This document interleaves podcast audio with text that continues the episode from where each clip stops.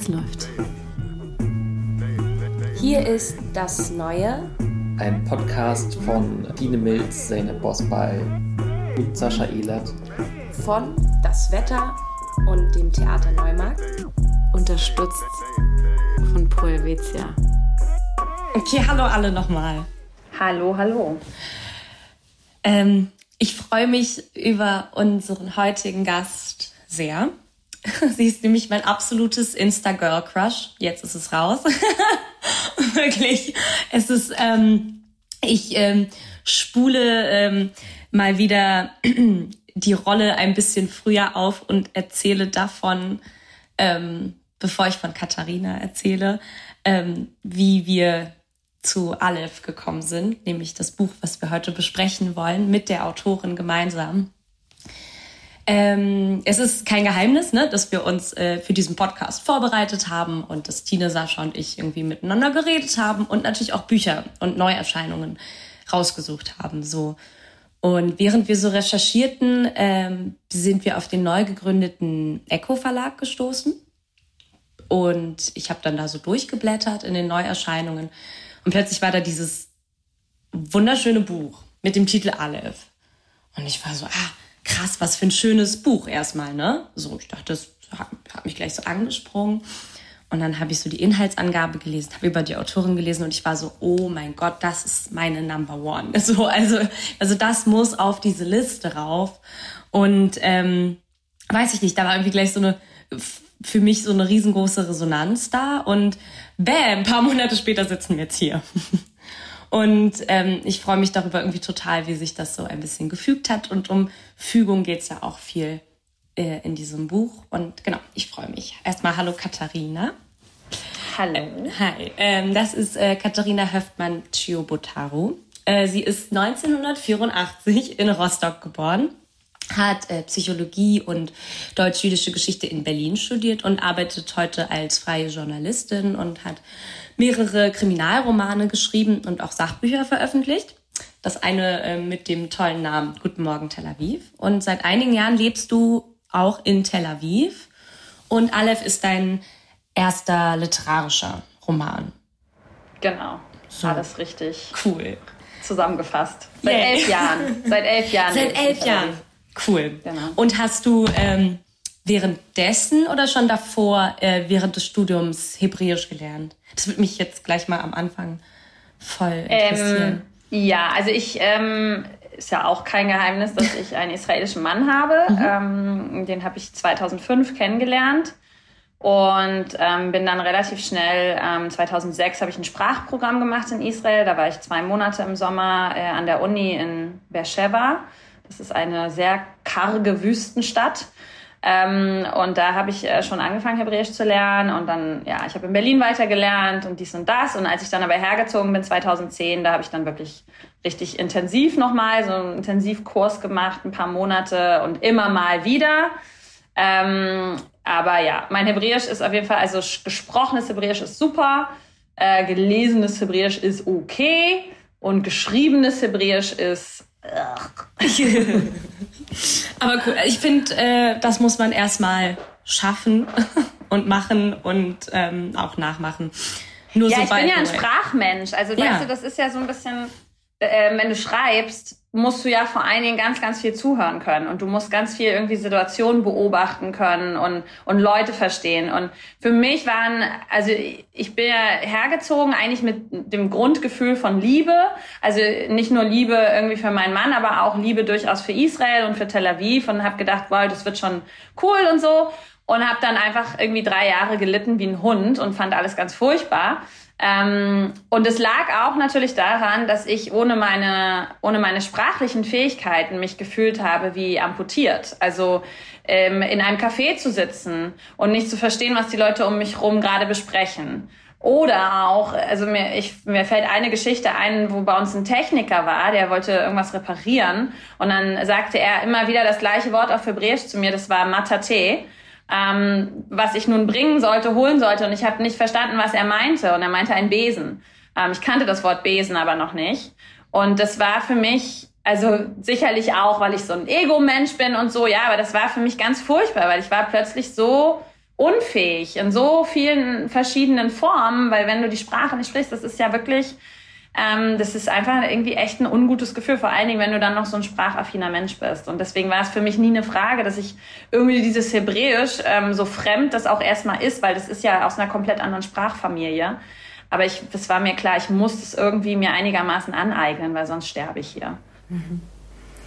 Ja, und umso schöner, dass du deinen ähm, Erstlingsroman auch nach einem hebräischen Buchstaben benannt hast. Oder das ist wahre Traumatisierung. das muss man dann so lange ausarbeiten. Die Widmung der Traumatisierung sozusagen. Genau. Aber es ist ja auch so ein schönes äh, Wort oder auch so ein schöner Buchstabe. Ja. Ähm, also einerseits natürlich der Anfang vom hebräischen Alphabet aber gleichzeitig auch ein Wort, das so viel bedeutet, oder? Also mhm. der Buchstabe, auch das Wörter wie Liebe, Wahrheit und Gott beschreibt, Glauben. was ich und ja. Glauben. Und das finde ich total geil, dass ein Wort ein Buchstabe sein kann, aber auch gleichzeitig der Anfang von ganz vielem irgendwie. Mhm gleichzeitig verborgenen, unergründbaren, unendlichen. Unendlich, genau, ja. Ja, ist ein super Titel einfach, muss man einfach mal auch Ja, wollte ich auch erstmal sagen. genau. Nee, war auch nicht leicht. Also ich hatte so viele Titel ähm, im Vorhinein. Ähm, das war ja auch am ganz, ganz Anfang mal ein ganz anderes Buch. Also ich habe ja, ich war die erste Autorin, die quasi für Echo ähm, akquiriert wurde, was damals noch gar nicht Echo war, sondern einfach der, der Mutterverlag HarperCollins ähm, und hat ein ganz anderes Buch angeboten und für ein ganz anderes Buch den Vertrag unterschrieben.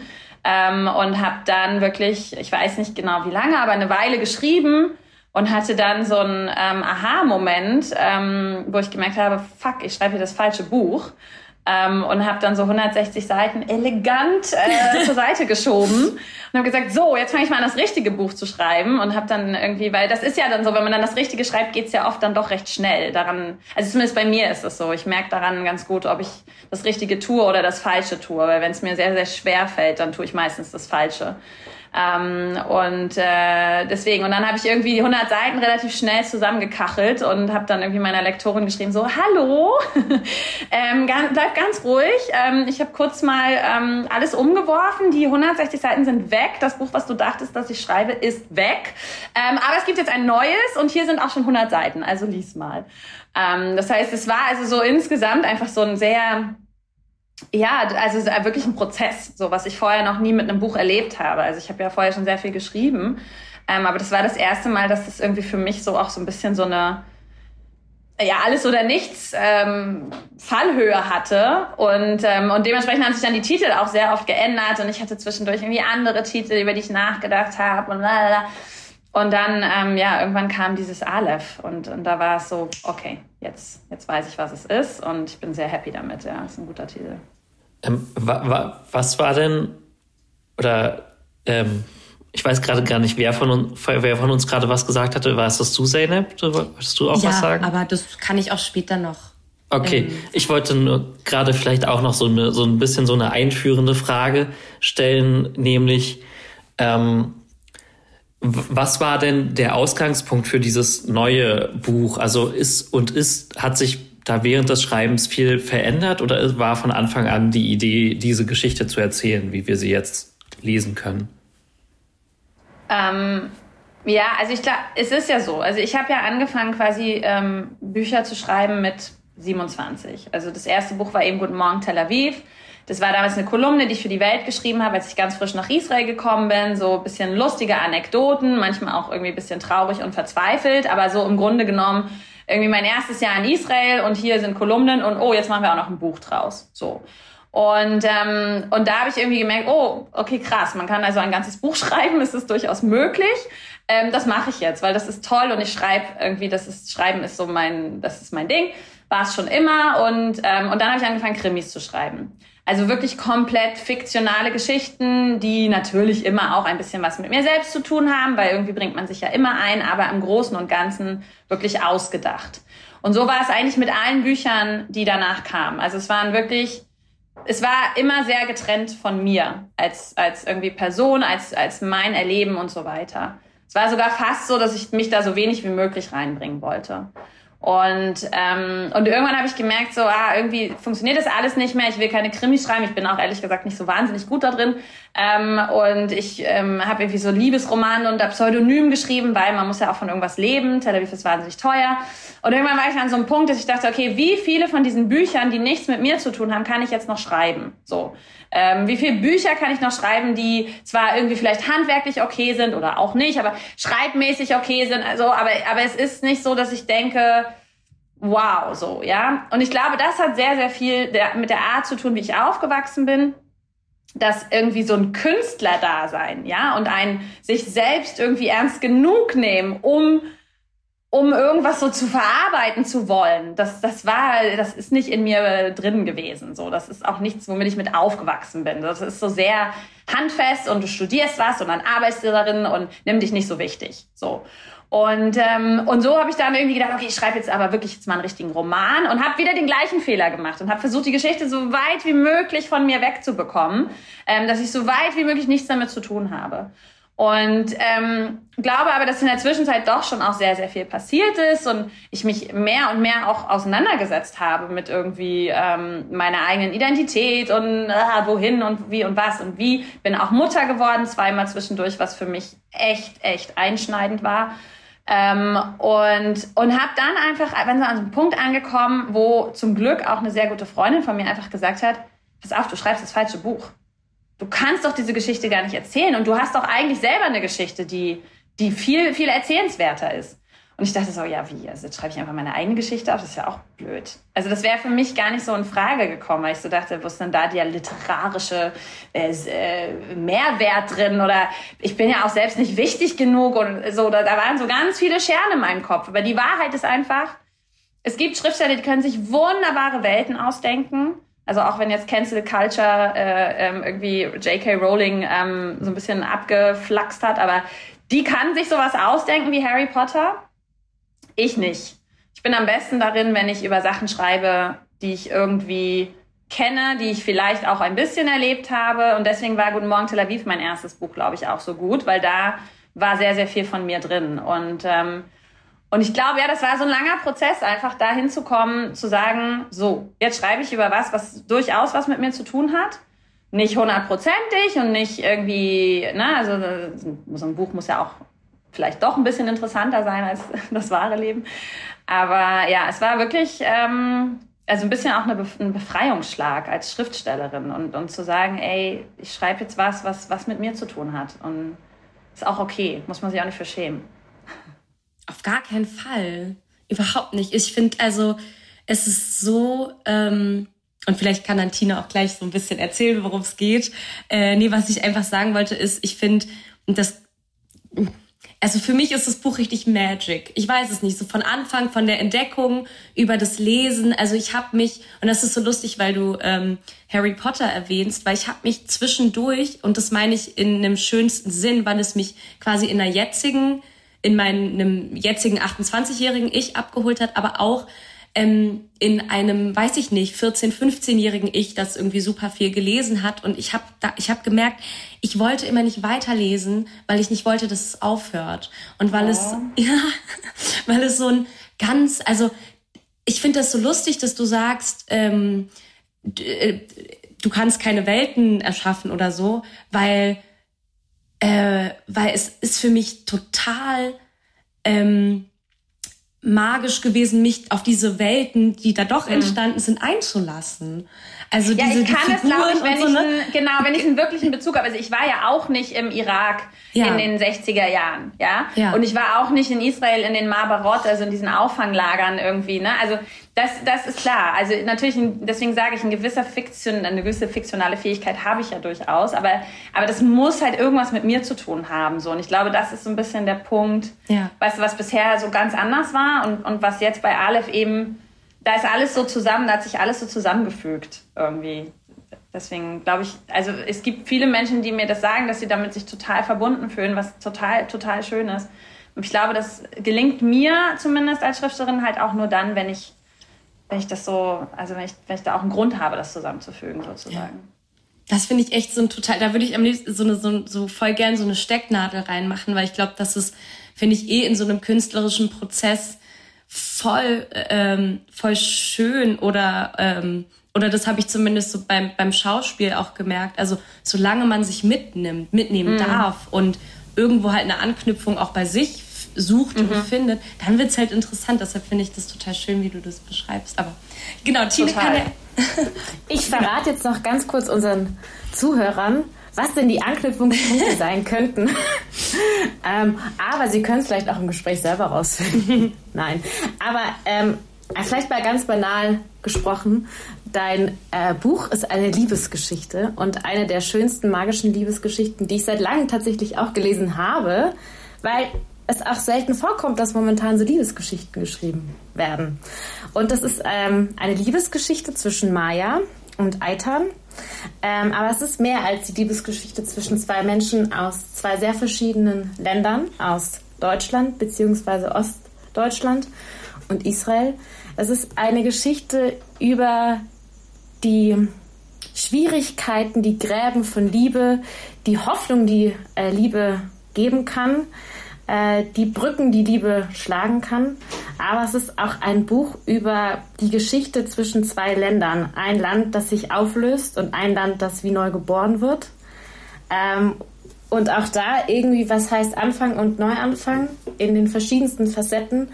Auch Ostdeutschland oder Deutschland wurde auch wie neu geboren in der Zeit. Und ich finde dieses Buch so fantastisch, weil es auch um äh, Familie geht und was Familie sein kann und wie verschiedene Familienkonstellationen ähm, zusammenwachsen oder eben nicht mehr zusammenwachsen können. Äh, was die verschiedenen Facetten von Liebe auch sein können, also zwischen den Eltern auch von den beiden, zwischen den Großeltern. Und das ist so fantastisch, weil man eigentlich so reingeworfen wird gleich in dieses Buch. Ähm, man fängt gleich mit der Geburt von Maya an, ist aber eigentlich schon mitten in der Familie drin aber auch in der Familie dann von Eitan. Und ich finde das so geil, weil es sind erstmal über 250 Seiten, bevor die beiden sich überhaupt kennenlernen. Und das finde ich ziemlich geil, weil es irgendwie so einen Sog entwickelt und man denkt, ah, wann lernen die beiden sich denn jetzt kennen? Aber ich kenne doch jetzt schon auch die Tante und dann auch noch den schrägen Onkel, der da noch kommt, der Nazi ist. Ich kenne jetzt schon voll viel. Aber was passiert denn jetzt? Was, wann kommen sie denn zusammen? Ja, aber das ist so ein bisschen, weißt du, das ist so ein bisschen die Idee gewesen. Eben genau dieses, die werden beide geboren und wir sind sofort drin in dieser Familie, weil man wird eben nicht geboren als ein leeres Blatt. Also da mhm. glaube ich halt eben gar nicht dran, sondern man wird geboren und ähm, ist in einer bestimmten Umgebung drin, ähm, sowohl menschlich als auch örtlich, ähm, was Kultur angeht, was ähm, ja, Erziehung angeht, ähm, Identität, Herkunft, diese ganzen Themen, die da ja reinspielen.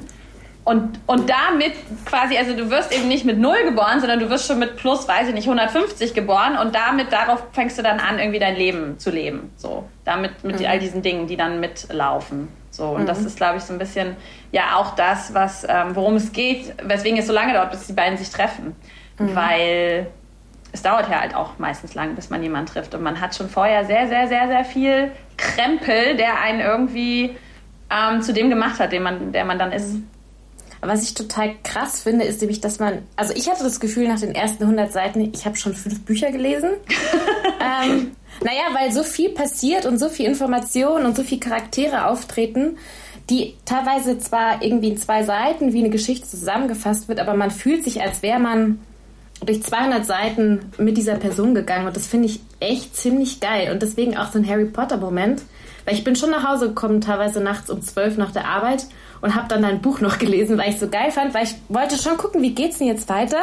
Also was passiert jetzt noch mit mit der Oma ähm, und äh, wo bin ich jetzt? Und ähm, es ist schon toll. Also es hat extrem viel Spaß gemacht. Es ist, äh, ich meine, das geht ja runter wie Öl, aber ich habe auch gerade so ein bisschen das Gefühl, ich werde nie wieder ein Buch schreiben können, weil das kriege ich nie wieder so gut hin. ah. Aber ähm, ich würde gerne äh, von äh, Seite 412 ein kleines ähm, Kommentar, Zitat vorlesen ähm, aus, aus äh, deinen Danksagungen. Und zwar, ansonsten bleibt nur zu sagen, dass alles in diesem Buch ausgedacht ist, abgesehen von den Sachen natürlich, die so passiert sind. Und das ist, das ist, das ist einfach so genial, weil ich so dachte so, ähm, man, also wenn man sich mit dir beschäftigt, sage ich mal, und dann merkt man schon so, hey, oh Gott, da sind, da sind ja Parallelen, das hast du ja auch schon gesagt. Und ähm, was ich schön finde, ist, dass man nicht die ganze Zeit denkt, oh, ist das jetzt wahr oder nicht, sondern ja, die sind halt alle erfunden, die Sachen, bis auf die, die passiert sind. So, Punkt. Und das finde ich eine total schöne ähm, Umgangsweise, weil man ja eben auch an bestimmten geschichtlichen Zahlen äh, bestimmte Bezugspunkte bekommt. Und ähm, aber durch diese Figuren, die du so super ehrlich, aber auch liebevoll klar zeichnest und erzählst, das hat mich auch richtig umgehauen. Also was ich zum Beispiel super interessant fand, ist, ich habe selten ein ähm, Roman ähm, oder ein Film über die DDR gesehen, wo ich so dachte, ähm, also ich finde so, die DDR wird auch oft von hinten aufgerollt, ne? Vom, also wir wissen alle so, die Mauer ist gefallen und was danach passiert ist. Und das finde ich ganz oft ähm, super schade, weil ich auch vielen Menschen begegnet bin, die ähm, für die das äh, eine Heimat war, eine Heimat, die es halt jetzt nicht mehr gibt und wo es dann einfach viele Tante Susis gibt, ähm, die halt sagen, ja, das war halt alles Kacke und es war alles grau und ich musste äh, rüber machen und ähm, und alles war furchtbar. Und ähm, die erste Person, der ich begegnet bin, die äh, in der DDR aufgewachsen ist, war meine Mathelehrerin, die mit der wir komischerweise in Hohenschönhausen waren, um uns dieses Stasi-Museum anzugucken. Und die dann anfing zu weinen, als der ähm, der äh, quasi der Mann, der uns da durchgeführt hat und erzählt hat, was da eben alles passiert ist und so, die angefangen hat zu weinen, als der äh, dieser Führer tote Oma so schlecht gemacht hat, so eine so eine Wurst. Ja, ich äh, kenne ja tote ne? Oma. Und, und und und sie war halt nur so, ey, warum die DDR war nicht nur schlecht. Es war auch, ein, ja. auch eine Heimat und ein Zuhause und manche haben es geliebt und und warum wird das halt nie erzählt? Warum muss man mhm. das immer in Bezug auf den Westen, in Bezug auf den Tralala? Ihr, ihr merkt, worauf ich hinaus will. Das ja, vor allen Dingen die Leute haben komplett, was natürlich ähm, so, also du sagst natürlich, das fängt immer alles beim Mauerfall an. Ähm, und es stimmt total, aber der Mauerfall ist insofern auch wirklich interessant, weil, und das glaube ich ist ganz vielen Leuten nicht so klar, vor allen Dingen Leuten im Westen, die, die Menschen in der DDR haben nicht nur ihr ganzes Sicherheitssystem von heute auf morgen verloren, ähm, sondern sie haben ihre Kultur verloren, sie haben die Musiker verloren, die sie gerne gehört haben, sie haben die Filme verloren, die sie gerne geguckt haben, sie haben die Schriftsteller zum Teil verloren, die sie gerne gelesen haben. Und das ist halt was, ähm, und deswegen, also das fügt sich dann auch alles so schön in Aleph, weil das ist was, was auch natürlich sehr, sehr viele Israelis erlebt haben.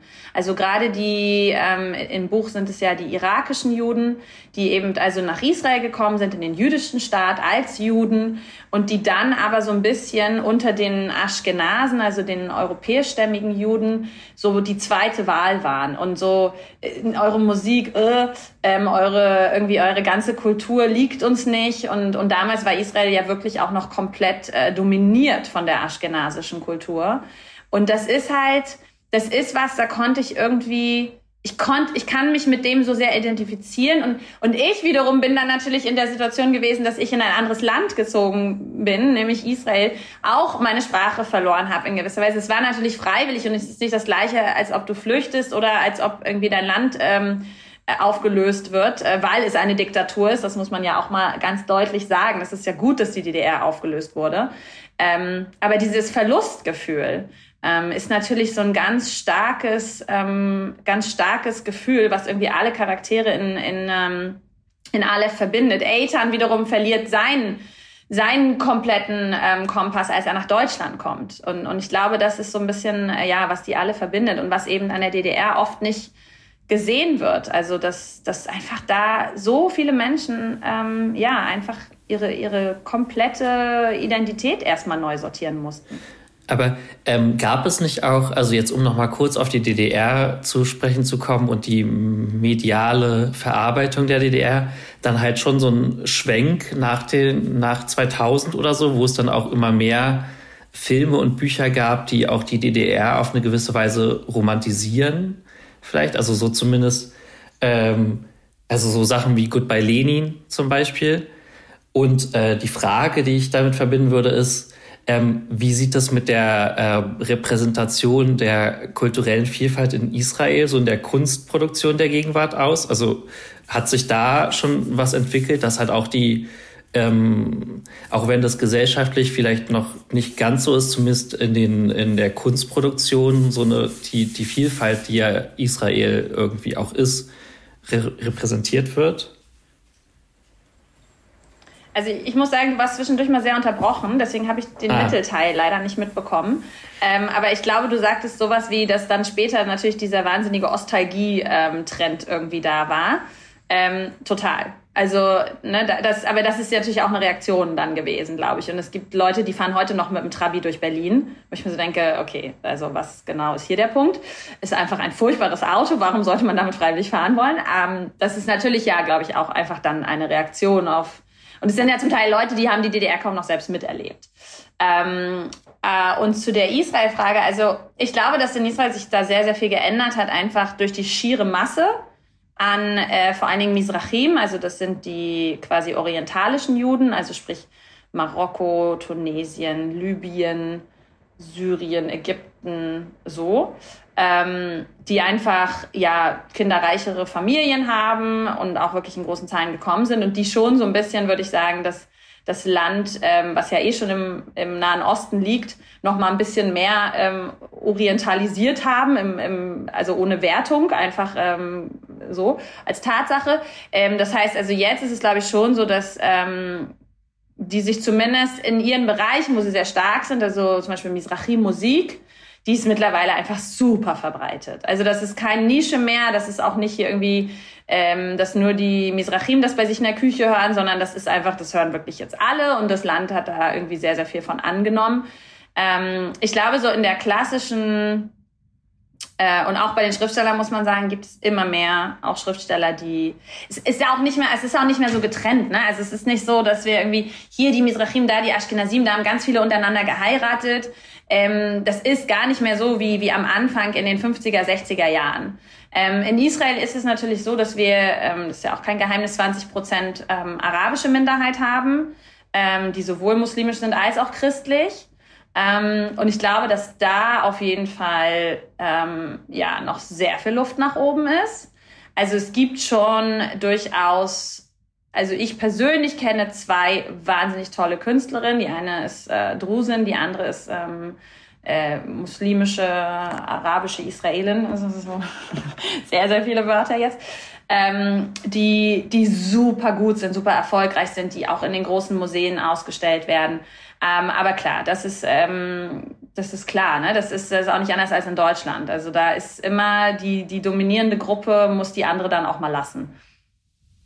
Ähm, genau, ich hatte noch eine Frage im Kopf zum, zu einem Thema, äh, über das wir vor ein paar Minuten gesprochen haben, nämlich, ähm, oder haben Zeynep und Tine beide so ein bisschen gesagt, dass ja ähm, eine bemerkenswerte Sache an dem Buch ist, dass das halt eine ähm, auf eine Art und Weise eine klassische Geschichte einer großen Liebe ist. Ähm, lange, lange natürlich das irgendwie das große Thema der Literatur schlechthin aber zurzeit so ein bisschen ähm, aus der Mode gekommen und da könnte man vielleicht irgendwie ganz guten Link herstellen zu einem Buch, ähm, über das wir ähm, in dieser Podcast-Reihe schon gesprochen haben, nämlich Radikale Zärtlichkeit von Shader Kurt. Ähm, auch bei HarperCollins erschienen. Mhm, ja, ich warte darauf. Mein Verlag hat es schon losgeschickt, aber es ist, äh, die Post ist nicht nett mit mir. Und ähm, wir, äh, Zeynep und ich hatten vorhin so kurz ein Gespräch darüber, dass ja einerseits eigentlich ist diese ähm, die Liebesgeschichte, die in dem Buch erzählt wird, da könnte man ja auch, das, die könnte man auch äh, radikal zärtlich nennen.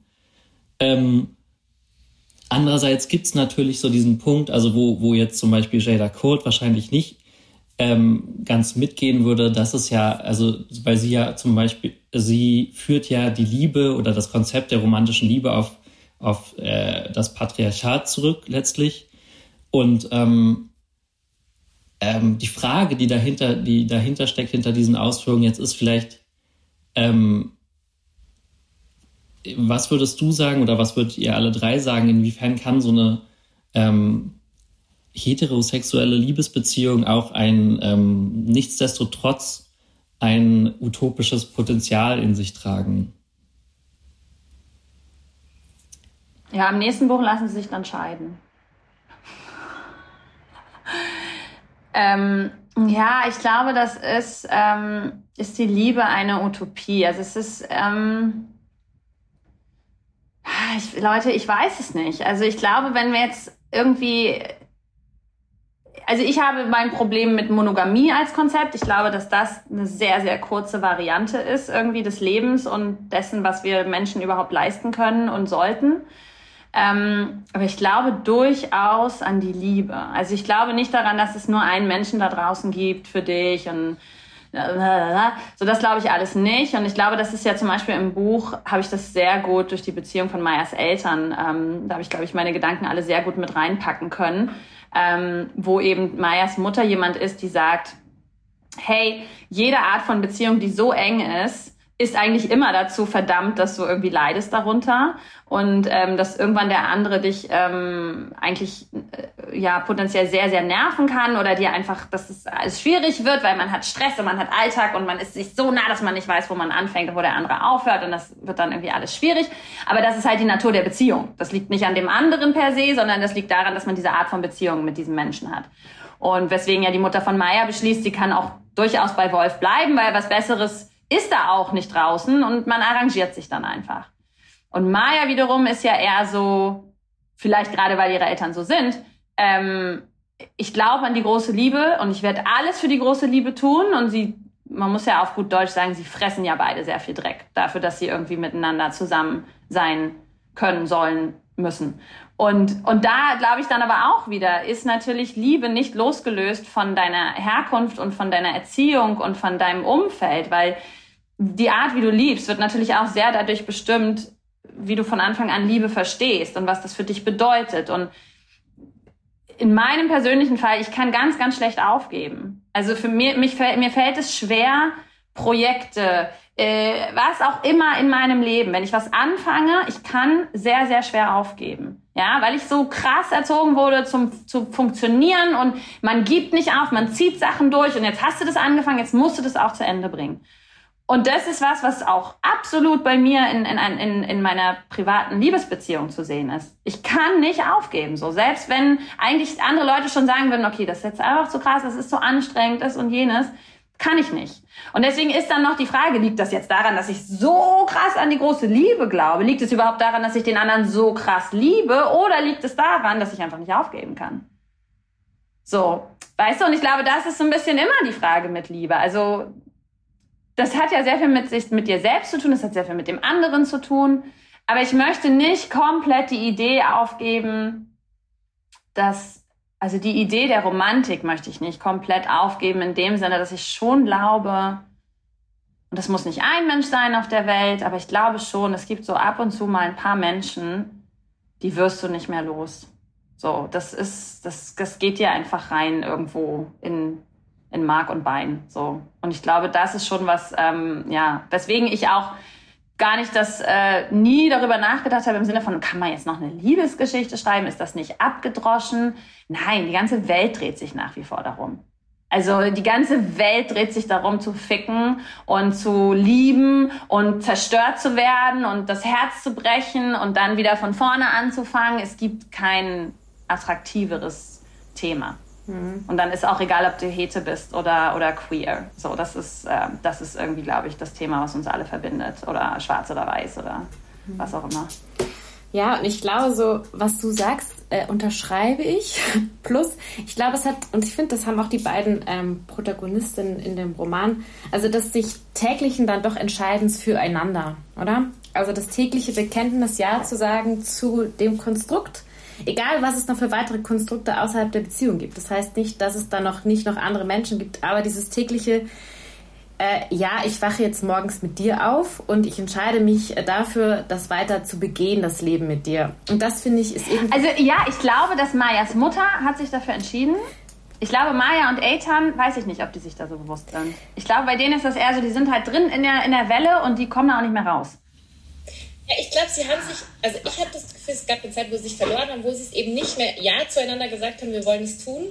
Ich, ich finde, Astrids Mutter, also Astrid macht es ja ein bisschen so, ja, ich entscheide mich dafür, weil, naja, wenn ich jetzt diesen sexy, tollen, gut aussehenden, intelligenten, charming Mann nehme, dann wird es ja vielleicht auch irgendwann scheiße. Ich lasse es doch lieber diesen Traum, äh, nicht, dass mir dieser Traum noch kaputt gemacht wird, oder? Es ist ja so ein bisschen so, ach komm, da kann ich mir doch den Wolf holen und. Ähm, ja, aber der Wolf war ja auch mal der Traum. Mhm. Ja, ja, aber ein anderer Traum. Also den Wolf, den mussten sie ja wirklich so cute. Das fand ich ja eigentlich auch so eine cute Liebesgeschichte, wie sie dem die ganze Zeit hinterhergestiegen ist. bis, sie, bis der Wolf endlich Aufmerksamkeit. Äh, ja, das ist einer meiner Lieblingssätze, dass sie ihren, und so machten sie ihren ersten Spaziergang gemeinsam. Astrid immer in geduckter Haltung, ein paar Meter hinter ihm her. Kleiner Stalker. Eben, ich mag das so, ich mag das so, dass es, ähm, ich würde sogar fast irgendwie gar nicht sagen, dass es so eine Liebesgeschichte ist. Für mich ist es so ein Liebesbuch, weil es einfach so viele verschiedene Facetten von, von Liebe zeigt, ähm, von nicht nur romantischer, eben auch nicht nur romantischer Liebe oder was eben auch romantische Liebe sein kann, diese tägliche äh, Bekennung zueinander plus ähm, der sexy Professor am Strand äh, plus äh, äh, familiäre Liebe plus die Liebe, also so ähm, die erinnernde Liebe und so. Also deshalb würde ich irgendwie so sagen, ähm, und was eben, dass Liebe eben auch nicht nur ist, äh, romantisch zu lieben, sondern eben auch zu kämpfen, zu erinnern, zu trauern, zu, also, ne, also das, was so die Welt manchmal im Innern zusammenhält, auch durch die Generationen hindurch und was auch die Lieben ähm, einer Familie mit einem machen. Also was für, was zieht sich, welche, was für Lieben, welche Verluste ziehen sich eben so durch Familiengeschichten und was haben diese dann mit einem zu tun? Und ähm, und warte mal. Ja, das ist ja bei Eltern zum Beispiel, Entschuldige, dass ich unterbreche. Das ist ja bei Eltern auch schon zum Beispiel auch so ein, so ein, so ein, so ein, so wie so ein Fallding, also wie so ein Domino-Effekt. Also schon die Großeltern, also das ist ja wirklich gar keine Liebe. Das ist ja einfach irgendwie die, die Oma, die, die kam halt aus fucking Theresienstadt, ist komplett, hat nichts mehr, ja, und steht da einfach im Hafen, hat niemanden, alles verloren, was sie jemals hatte und dann kommt er halt einfach irgendwie der Keimann vorbeigezischt und der hat, ist auch eigentlich innerlich tot, aber denkt sich, oh, okay, darf ich irgendwie dein, äh, so, darf, darf ich dir helfen und, und damit irgendwie war's das. So. Und die Oma will den gar nicht, aber andererseits ist es auch alles so bedrohlich, in diesem fremden Land zu sein, so. Und ich glaube, dass natürlich früher als Frauen auch einfach noch sehr viel abhängiger waren, aber auch einfach als, als diese um, Umgebungsfaktoren so anders waren, ja. Also wie eben, ich komme aus einem KZ. Ich habe alle verloren, die jemals in meinem Leben was bedeutet haben. Ähm, dass du dann dich auch ganz anders entscheidest oder auch nicht entscheidest, sondern einfach dann in sowas drin bist und da auch nie wieder rauskommst. Ja, und, und dann ist das einfach dein Leben. So. Und, äh, und sein Vater, der hat natürlich schon ein bisschen mehr Entscheidungsding, ja. Der sagt, ich will auf keinen Fall mit einer zusammen sein, die, äh, die Überlebende ist. Weil, das kenne ich, das habe ich erlebt, dass, dass wir sind so traumatisiert, der ist sich dessen ja durchaus bewusst, auch wenn er ein Stoffel ist, aber der ist sich dessen bewusst. Und deswegen sagt er, na, ich möchte eine, quasi eine, eine, eine Sfaradie, ich möchte eine, die das nicht erlebt hat, ich möchte eine, die da frisch und frei kommt. Der checkt natürlich nicht, dass die ihre eigenen Traumata hat, ja, ähm, aber, und, und der hat ein bisschen mehr Entscheidung. Und dann kommt Eitan, der sagt so, und ich entscheide mich jetzt bewusst für eine, die ist eine Schickse, die ist äh, aus einem anderen Land. Wir werden so viel leiden, aber das ist meine Entscheidung. Und ich glaube, das erzählt sehr viel auch über Liebe in unseren letzten Generationen, wie sehr sich das verändert hat. Ja, also früher war es einfach so, du warst zur richtigen Zeit am richtigen Ort. Da war halt einer, der war fünf Jahre älter, dann hat man wurde der wurdest du schwanger, dann musstest du den halt heiraten. So bums, ja, aus die Geschichte. Da hat keiner gefragt, liebst du den? Du hast dich das selbst vielleicht aber auch nicht gefragt, so ja.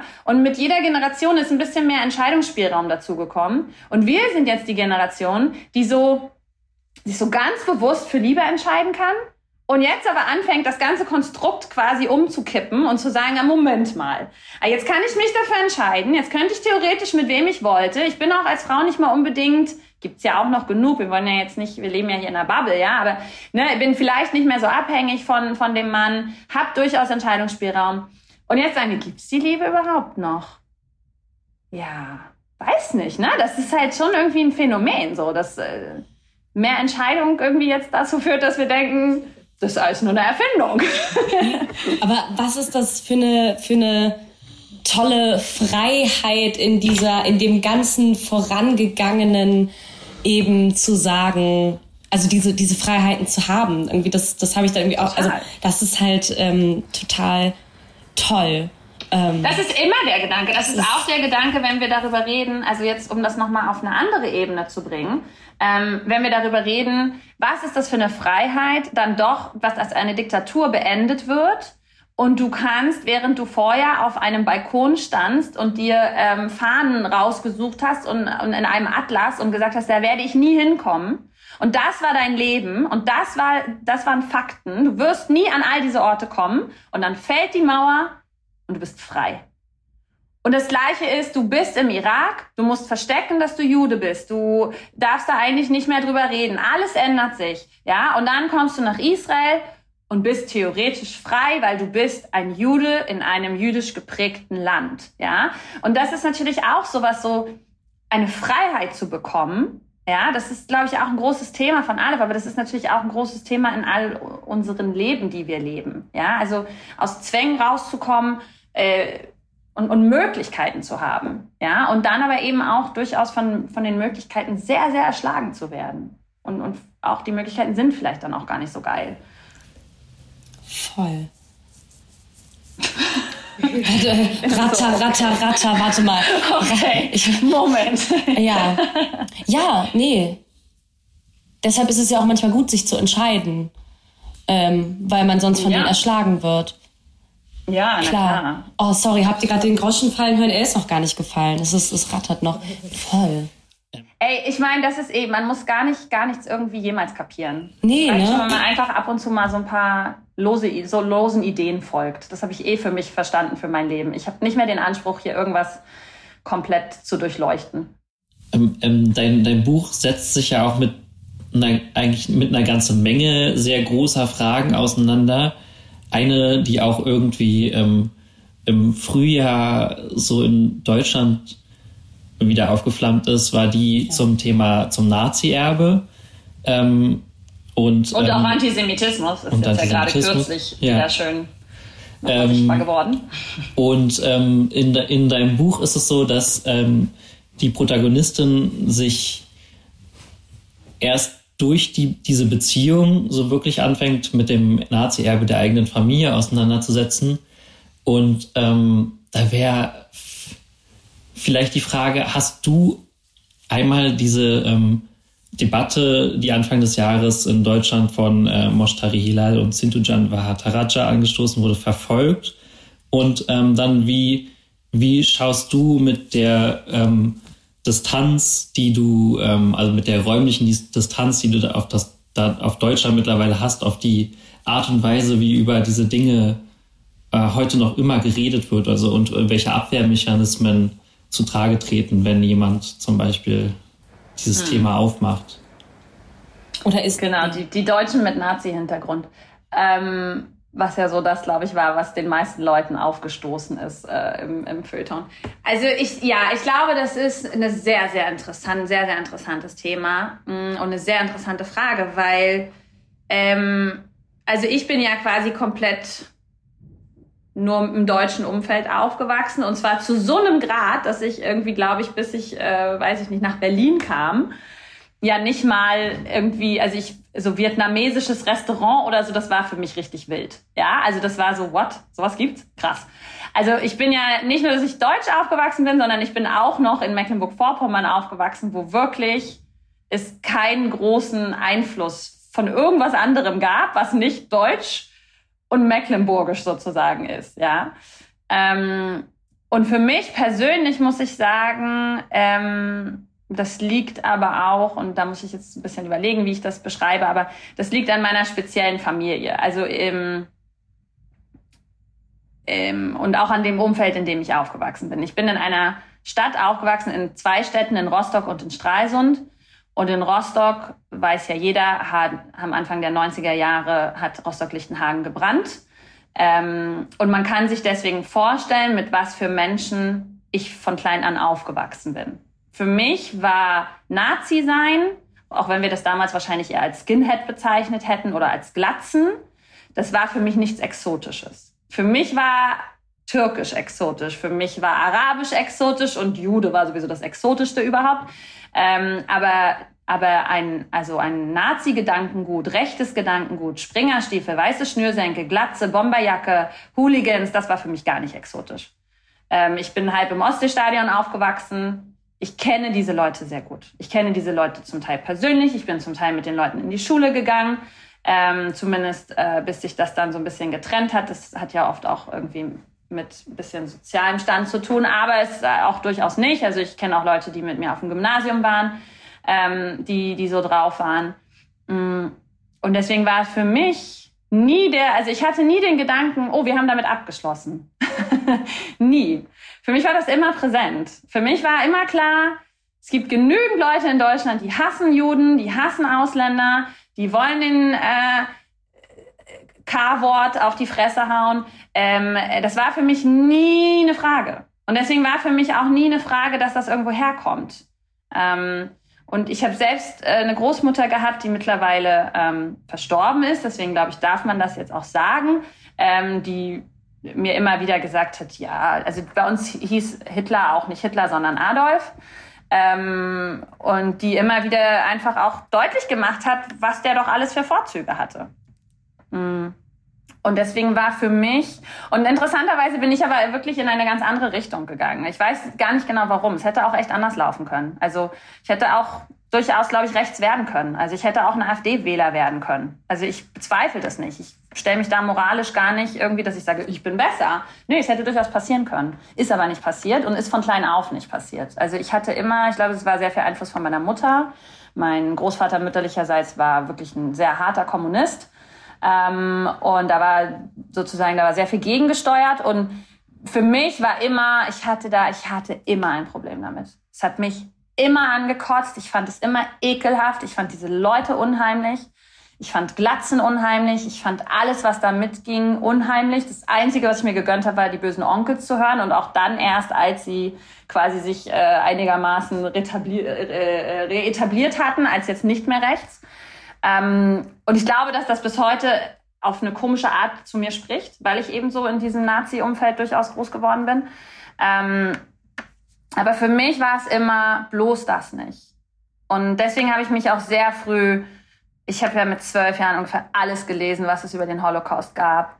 Ähm, ich habe sehr früh eine Faszination für das Fremde entwickelt, also für das vermeintlich Fremde, für das andere. Ich wollte immer wissen, wer sind diese Leute. Ich habe immer davon geträumt, äh, in, das klingt total bescheuert jetzt, ja, aber in einer türkischen Familie zu sitzen und zu sehen, was die essen, wie die was machen. Weil natürlich die Türken waren so dann in den 90er Jahren so die Hauptfeinde für diese Glatzen. Es waren dann ja nicht mal mehr so die Juden, das war ja so ein theoretisches Konstrukt, gab ja irgendwie keine Juden so richtig. Ähm, und, und ich weiß, dass mich das immer fasziniert hat und ich da immer gegengesteuert habe. Aber das, ähm, deswegen war es für mich nie so, dass ich dachte, oh, meine Großeltern, die haben nichts gemacht und die waren Widerstandskämpfer oder so. Das die Geschichte bin ich nie gefahren. Ich habe mich sicherlich nicht gleich damit genug auseinandergesetzt, aber ich glaube, das ist auch sehr schwierig. Also geh mal zu deiner Großmutter und sag so, jetzt sag mal hier, was hast du denn genau gemacht? So. Ähm, und vor allen Dingen erzählen die die natürlich immer alle. Also als ich dann mit meinem mit meinem israelischen Freund zusammengekommen bin, hat mich mal meine Großtante angerufen und wir haben irgendwie ganz lang gesprochen und dann sagte sie irgendwann, ich wollte dir auch nur noch mal sagen, wir wussten das ja auch damals alles nicht so recht. Und wir, ähm, wir, also weißt du, das war wirklich, das waren auch einfach so andere Zeiten und so. Und die hatte, es war aber auch die einzige, die das Bedürfnis hatte, was dazu zu sagen, was ich ihr immerhin an, an, angerechnet habe, weil es ist ja gut, auch wenn ich nicht glaube, dass man davon nichts wusste, aber es ist ja gut, immerhin irgendwas zu sagen. Aber die meisten, das war doch großes Schweigen. Und, äh, und selbst mit meinen Eltern kann ich bis heute nur sehr, sehr, sehr, sehr vorsichtig über diese Sachen reden, weil sie sich sofort angegriffen fühlen, weil sofort ist so, ja, aber jetzt warte mal und das waren andere Zeiten und was hättest du denn gemacht und so, ja, ist ja alles richtig, aber deswegen muss man sich ja trotzdem mal damit auseinandersetzen. So. Und deswegen war für mich die Diskussion, also ist ja gut, dass jemand das jetzt noch mal so ein bisschen auf die auf die Agenda gesetzt hat, aber das war ja also für Juden war das ja keine neue Diskussion, also gar nicht, gar null Komma gar nicht. Ähm, und da ich mich jetzt schon sehr lange, also selber auch schon re relativ lange Jüdin bin, seit sieben Jahren, aber auch mich schon wirklich lange, nee mehr sogar schon, aber auch schon lange irgendwie in diesem jüdischen Umfeld bewege, war das für mich so okay, ja okay, also hm, Gut. Ähm, schön, dass jetzt auch mal noch ein paar andere Menschen kapiert haben, dass wir alle einen Nazi-Hintergrund haben und uns damit vielleicht mal auseinandersetzen sollten. Ähm, aber ja, das, äh, es war auf jeden Fall interessant zu beobachten, ja. Oh Gott, jetzt habe ich so lange geredet, alle so, okay. Vielleicht ist das auch das Interessante an dem Buch oder das oder eine der großen Stärken des Buches, dass es so viele halt, also weil wir könnten jetzt auf Basis dieser einen Antwort jetzt ja nochmal ein mindestens eine Stunde weiterreden über dieses Thema. Aber im Kontext des Buches ist das ja nur eins von vielen Themen, die da auf so eine sehr ähm, nahbare ähm, Art verhandelt werden. Also wer, wer irgendwie äh, mitdenkt und mitliest und Meinungen hat, so das, das sind eher so die, die, die Pluspunkte. Aber ich finde, du lässt so auch einen Raum dafür, sich seine eigenen Meinungen und Gedanken dazu zu entwickeln. Und das finde ich eben auch toll, dass man nicht sagt, dass du eben zum Beispiel, wo ähm, Maya dann bei dem äh, Sven im Zimmer sitzt und diese Reichsflagge und sie sagt halt so, ey, nee, ich fand diese, das war ihr unangenehm, ne? Das, das mochte sie nicht. Sie hat sich mit dem Rücken zur Reichsflagge hingesetzt und ähm, wusste aber irgendwie auch gar nicht, was das ist man ist ja nie so, dass man denkt, Sven ist so ein Arschloch und wir hassen ihn und also es wird ja gar nicht so erzählt, sondern genau. Also da, da hatte ich mit meiner Lektorin tatsächlich eine, eine interessante Diskussion äh, zu, weil eben Sven wird so als der der harte Nazi irgendwie eingeführt und dann äh, zwei Kapitel später hat er sich rehabilitiert, ist jetzt findet jetzt Juden auch gar nicht mehr so schlimm und kann irgendwie damit klarkommen, dass Maya jetzt also mit einem Juden zusammen ist. Und da hat meine Lektorin ähm, die, also nicht, dass das jetzt eine große Rolle spielt, aber die westdeutsch ist und eben diese Welten wahrscheinlich deswegen auch nicht so kennt, zu mir gesagt, also weiß ich nicht, der, der, der Sven, also der ist jetzt schon irgendwie echt einfach ein Nazi gewesen und der kann jetzt nicht so schnell jetzt irgendwie wieder okay sein. Also da müssen wir jetzt schon noch mal was zu sagen. So. Und, ähm, und das stimmt, aber das ist natürlich auch wiederum dem geschuldet, was ich so persönlich kenne. Ne? Also Leute gleiten ein und aus. Also in so rechtes Gedankengut, linkes Gedankengut, wie die bösen Onkels quasi. Und dann irgendwann Verschwörungstheoretiker und so. Also das ist so, ähm, das war, ja, das war für mich nicht unwahrscheinlich, dass jemand, der mal Reichsflaggen an der Wand hatte und irgendwie wirklich Hardcore-Nazi-Musik gehört hat, dann einfach zwei Jahre später sagt, ach, du bist mit Millionen zusammen, ist ja interessant. So. Ne? Weil, aber weil ich eben auch, glaube ich, die Welt nicht mehr so in, in Dichotomien einteile. Also ich glaube, dass in allen, un, in allen von uns liegt Böses, liegt Gutes.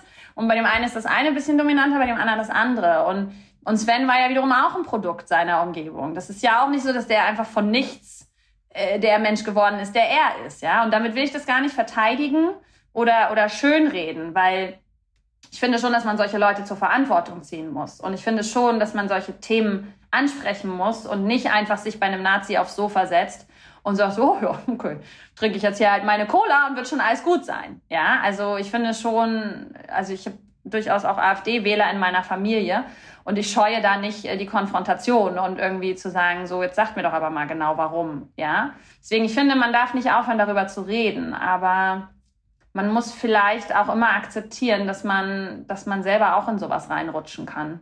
Und, und das, das finde ich halt, so, also das würde ich sofort unterschreiben und dieses nicht aufhören, miteinander zu reden, auf jeden Fall. Aber ich finde eben gerade so dieser Trend der letzten paar Jahre geht eben mhm. total in so ein Gut und Böse. Und das ist scheiße und das sind die Feinde und das sind die Guten und ich habe recht ja. und und dann ja, und auch bis zum gewissen Grad, weißt du, also ähm, da habe ich auch noch echt eine persönliche Geschichte, die mir wirklich, wirklich zugesetzt hat. Ähm, äh, die, wo mir jemand, den ich kenne, also ich kenne die Familie, ähm, ist eine, jüdische Familie, ich kenne die auch ganz gut, ich kenne eigentlich sehr viele Teile von dieser Familie, deutsch-jüdische Familie.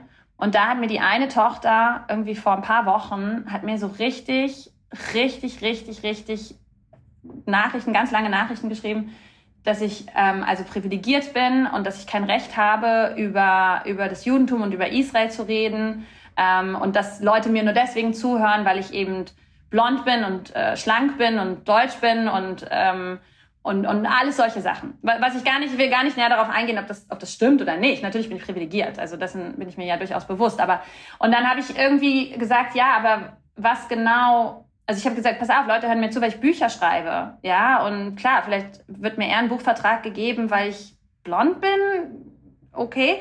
Ähm, und weil ich irgendwie einen deutschen Hintergrund habe, okay.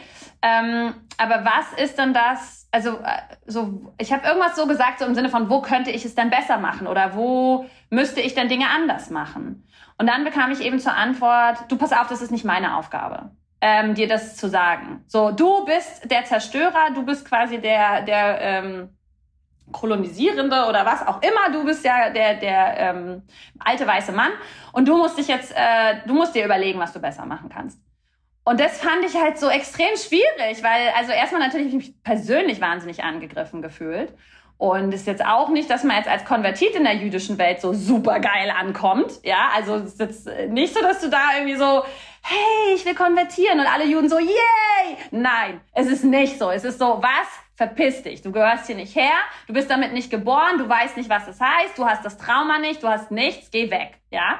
Ähm, wo ich gar nicht, ich rede da ja sehr wenig drüber, weil ich weiß, dass ich privilegiert bin und weil ich die Letzte bin, die jetzt sagen würde, oh Gott, ich bin so traumatisiert davon, dass ich zum Judentum konvertiert bin. Ich meine, es war ja meine eigene freie Entscheidung, ja. Aber mal abgesehen davon, dass es mich persönlich wahnsinnig verletzt und angegriffen hat, dachte ich so, ja, okay, aber was haben wir denn jetzt mit dem Gespräch gewonnen? Also du hast Luft abgelassen, dass ich irgendwie äh, mir Sachen aneigne, aber du hast mir nicht gesagt oder, oder du bist gar nicht mehr bereit, dich irgendwie weiter mit mir auseinanderzusetzen. Und dann muss man ja einfach mal sagen, was bringt das denn dann? Also das ist so ein bisschen hohl, finde ich. Also da muss man ja irgendwie auch, ich bin ja jetzt auch hier nicht irgendwie Nazi, ja. Also ich finde schon, mit gewissen Leuten muss man nicht reden. Ähm, also wenn Leute mir den Tod wünschen, dann habe ich ehrlich gesagt sehr, sehr wenig Bedürfnis, mich mit denen weiter zu unterhalten, was ja durchaus, äh, also äh, als Israeli, der ich ja auch bin, ähm, durchaus ein Punkt ist. Es gibt einfach Leute, die wünschen gerne mir den Tod und dann weiß ich nicht, muss ich mit, mit denen auch nicht irgendwie darüber unterhalten. Aber so in Summen, auf Summenlevel, wo man sich ja eigentlich auch kennt und, und irgendwie so, da finde ich es dann so, ja, wie kommen wir denn dann weiter als Gesellschaft, als, als Mensch, so, wenn wir nicht mehr reden? Das ist, glaube ich, vielleicht voll der interessante Punkt, um jetzt sozusagen den Schwenk in die Gegenwart zu schaffen, ähm, ähm, weil ja heute irgendwie durchaus das Potenzial hat, in Israel ein historischer Tag zu werden. Ähm, und ähm, die, das Thema ist natürlich die, also ist heute ist der Tag, wo eine neue Regierung vereidigt werden soll in Israel. Und ich habe das Gefühl, dass in Deutschland, also auch so und auch so in dieser in, in dieser gemeinsamen Instagram-Bubble oder so ähm, in, aus Deutschland bisher da, darüber sehr wenig gesprochen wird oder man halt irgendwie, glaube ich, das nicht so ganz einordnen kann. Und aber eigentlich das, was da gerade passiert, ja, das beste Beispiel ist, ähm, egal wie gut oder schlecht die Ergebnisse davon jetzt nun am Ende werden, ähm, dass eben die Welt nicht schwarz-weiß ist, sondern dass es halt sogar geht, dass sich Leute, äh, die glasklar pro Siedlungspolitik sind und ähm, eine islamische, moderat-islamische Partei. Gar nicht ähm, moderat. Ähm, Gar nicht moderat. Es ist wirklich eine islamistische Partei. Oder moderat, Islam, moderat im islamistischen Spektrum. So, äh, keine Ahnung. Ja. Aber jedenfalls ja, die, die Ränder, ja. so quasi die Ränder setzen sich miteinander an einen Tisch, um um jemanden äh, loszuwerden, basically. Und ich weiß nicht, wie, wie du, also wie fühlt sich die, ähm, ähm, weil man ja eben hier aus Deutschland sozusagen nur so einen sehr ähm, distanzierten und sehr aus der deutschen Perspektive Blick bekommt, wie fühlt sich's gerade, also wie fühlt sich die Stimmung gerade an, wenn du auf die Straße gehst, so mit dieser, mit dieser neuen Regierung, das ja auch super viel kommt Konfliktpotenzial birgt, weil alle einen Kompromiss eingehen müssen irgendwie. Ja, ja, also erstmal, also ich muss sagen, ich finde es absolut historisch. Also das ist in so vielerlei Hinsicht historisch, was heute in Israel passieren wird. Es ist historisch, weil das erste Mal eine arabische Partei in einer israelischen Regierung sein wird. Das, ähm, das war noch, das ist so ein bisschen wie der Mauerfall. Das war noch vor einem halben Jahr absolut undenkbar. Ähm, es ist historisch, weil Benjamin Netanyahu abtreten wird. Es ist historisch, weil sich wirklich, wie du sagst, so unterschiedliche Parteien auf etwas geeinigt haben, um das größere Übel loszuwerden. Ähm, es ist historisch, weil auch das erste Mal, also es waren auch noch nie so viele Frauen ähm, als auf Ministerposten. Ähm, es ist in jeglicher Hinsicht historisch. Ähm, und ich glaube, dass die, die Stimmung weißt du, man muss sehen, wir, wir haben jetzt hier irgendwie, weiß ich nicht, fünf Jahr Wahlgänge in zwei Jahren gehabt, ja. Die Leute sind so ein bisschen, okay, ist uns auch schon egal. Bitte kann irgendjemand einfach hier das wieder irgendwie so normal machen, dass wir irgendwie das Dinge, also weil Corona dann auch noch und, und Krieg und kann irgendwas irgendwie einfach mal normal sein, so. Gleichzeitig hat aber auch in Israel noch nie eine Regierung, ähm, oder zumindest in den letzten, weiß ich nicht, paar Dekaden, hat keine Regierung ihre, also ein Full Term gemacht, also die, die, ähm, wie sagt man denn, die Regierungszeit quasi vollendet. Das heißt, das ist hier eh schon ein bisschen wilder, ja, das ist so, ja, jetzt gucken wir halt mal, was die machen.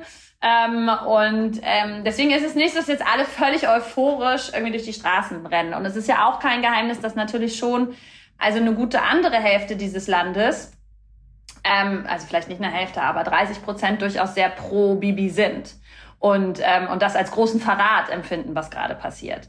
Und das muss man natürlich auch sagen, dass einfach die, die Herrschaft äh, von, von Bibi Netanyahu über ja, diese zwölf Jahre wirklich ein Graben gezielt zwischen rechts und links, zwischen Juden und Arabern, zwischen, also ne, es, es ist ein sehr, es wurden sehr, sehr viele Gräben einfach äh, mit, mit sehr viel ähm, populistischer Politik ähm, gegraben.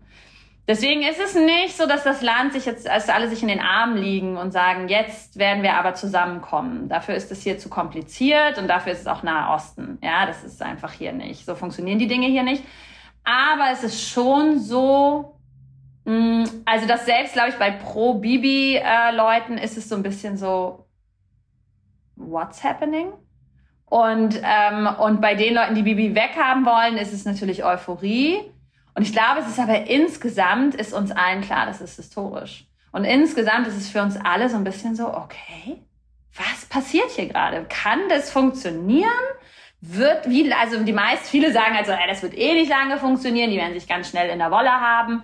Was sein kann, aber es ist egal, weil allein, dass dieser Schritt gemacht wurde, allein, dass es möglich ist, dass sich diese Leute alle einigen, ist absolut phänomenal.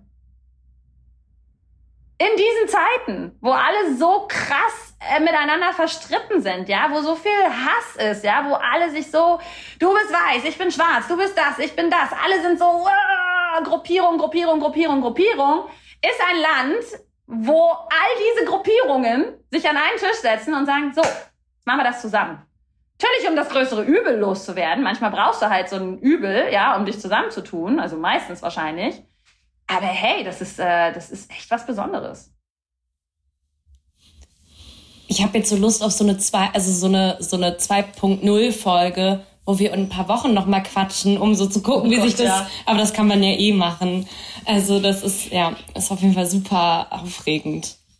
Ja, ich bin aber auch ein Optimist. Also weißt du, ich bin auch nicht so, ich habe Freunde, die sind super links, aber super zynisch, die zu mir sagen, ey, pass auf, Bennett ist ein krasser Siedler, das ist gar nicht besser, ja. Oder Leute, die zu mir sagen, ey, du denkst doch nicht, dass das halten wird, das ist völlig absurd. Aber man, jetzt lasst uns, das ist wie mit der Liebe. So, jetzt lasst uns doch auch mal ein bisschen hoffen. So, wir können ja jetzt auch nicht immer gleich sagen, so, ah, das wird alles schrecklich. Vielleicht ein gutes Schlusswort. Ja. Wir haben hier jetzt auch, wir nehmen in der Regel immer so 50, 60 Minuten auf, ne? 70, ja. ja, aber das. Mein Buch ist ja auch sehr lang, nicht wahr? Also kurzfassend ist auch. Aber es liest sich so gut, jetzt habe ich es wieder gesagt. ähm, am Ende vergeben wir immer noch so, nee, ich habe mir das irgendwie mit diesen blöden Buch-Emojis gemerkt. Ich habe irgendwann in der ersten Folge gesagt, oh, wir können ja für jedes Buch so fünf von fünf Buch-Emojis machen, aber das machen wir nicht. Aber ich bin jedes Mal so, wie viele Bücher würdet ihr dafür vergeben? Bullshit. Wir sagen dann immer, ob wir es weiterempfehlen würden oder nicht. Aber irgendwie kriege ich dieses Emoji. Ist dann aber auch scheiße, wenn ihr dann sagt, wir empfehlen das Buch nicht weiter und der Autor ist noch so mit im Podcast. So, okay. Cool. Das auf jeden Fall heute speziell. Ich hatte ein paar technische Probleme. Oh. Äh, deswegen konnte ich nicht so viel sagen, aber jetzt sage ich noch was. Äh, wir machen das normalerweise sehr selten, dass wir so tolle Autorinnen einladen, weil normalerweise haben wir noch andere tolle Gäste. Deswegen heute natürlich nochmal ein anderer Buchtipp. nochmal spezieller. Ich wollte mich ganz herzlich bei dir bedanken für dieses echt total geile Gespräch, weil auch wenn man dir zuhört, ist es wie dein Buch zu lesen. Ähm, Nein, das ist wirklich toll, also auch total äh, geil. Und ähm, ich wollte noch einen Punkt sagen und deswegen würde ich sagen, bitte jeder Mensch, der diesen Podcast hört, soll unbedingt dieses Buch kaufen, weil einerseits äh, neuer geiler Verlag, äh, geiles Debütwerk. Und ich finde, was extrem geil ist, und deswegen müssen auch noch mehr Bücher geschrieben werden, dass eine Sichtbarkeit auch von so jüdischer Kultur und jüdischem Glauben auch noch mehr nach Deutschland ankommt. Ähm, das haben wir im erst mit, in einem Podcast mit Max Scholleck auch besprochen, wo wir unter anderem über Rabbi Klein gesprochen haben, über ähm, Alfred Bodenheimers Krimi, wie wichtig es ist, ähm, sozusagen jüdische Kultur auch wieder erlebbar zu machen, weil in der Schweiz ist das viel sichtbarer, jüdische mhm. Kultur, als in Deutschland. Und deswegen, je mehr Bücher geschrieben werden, wo jüdisches Leben, jüdische Kultur drin vorkommt, desto besser für alle Kommunikationen und Unterschiede, ähm, die wir noch ähm, zu begehen haben als Gesellschaft. Deswegen lesen. Yay. ja, ich weiß nicht, ob, ähm, ob ich da Maxim Biller richtig zitiere, aber der hat, ähm, musst du sofort einschreiten, wenn ich was Falsches sage, aber er hat ja gesagt so, Anführungsstrichechen unten, äh, den Deutschen sind am liebsten also die können nur mit so toten, toten Juden, Juden, umgehen. Mhm. Ne? Und, und man ist so, also ich bin irgendwie um jede Literatur froh, die lebendige Juden zeigt und die diese Kultur rüberbringt und die Raum schafft, darüber zu reden und ähm, ich bin auch froh, aber man muss sich auch nach wie vor klar machen, ähm, Bestseller schreibst du damit nicht. da, voll, aber, aber, aber deshalb kann ich auch wirklich nur an, an jede Person appellieren. Das Buch ist auf so vielen Ebenen echt so wunderbar. Also nicht nur, also es ist, es ist einfach richtig, richtig toll. Und ich glaube, ganz, ganz, ganz viele Menschen können, ähm, werden Bezugspunkte dazu finden, sobald sie es einmal in die Hand nehmen. Und das heißt überhaupt nicht, dass sie, wie ich zum Beispiel, ähm, weder äh, in, in Israel leben oder eine oder ähm, äh, eine jüdische ähm, Familiengeschichte haben, noch Menschen, die in der DDR aufgewachsen sind. Also ähm, und selbst ich bin einfach äh, completely äh, wirklich äh, ver ich, nee, ich bin gar nicht verzaubert. Es ist was viel Klareres, begeistert äh, von diesem Buch, als dass ich es jedem empfehlen würde. Das freut mich wirklich sehr. Wirklich, wirklich, wirklich. Nicht, das, das lässt man so stehen, dem füg, muss ich jetzt ja? nichts, nichts noch hinzufügen. Plus eins? Ja. Alles. Ja. Schön, dass du da warst. Oh Gott, wie schön mit dir zu quatschen. Ja, ey, danke. Das war voll nett mit euch. Ich freue mich voll. Ähm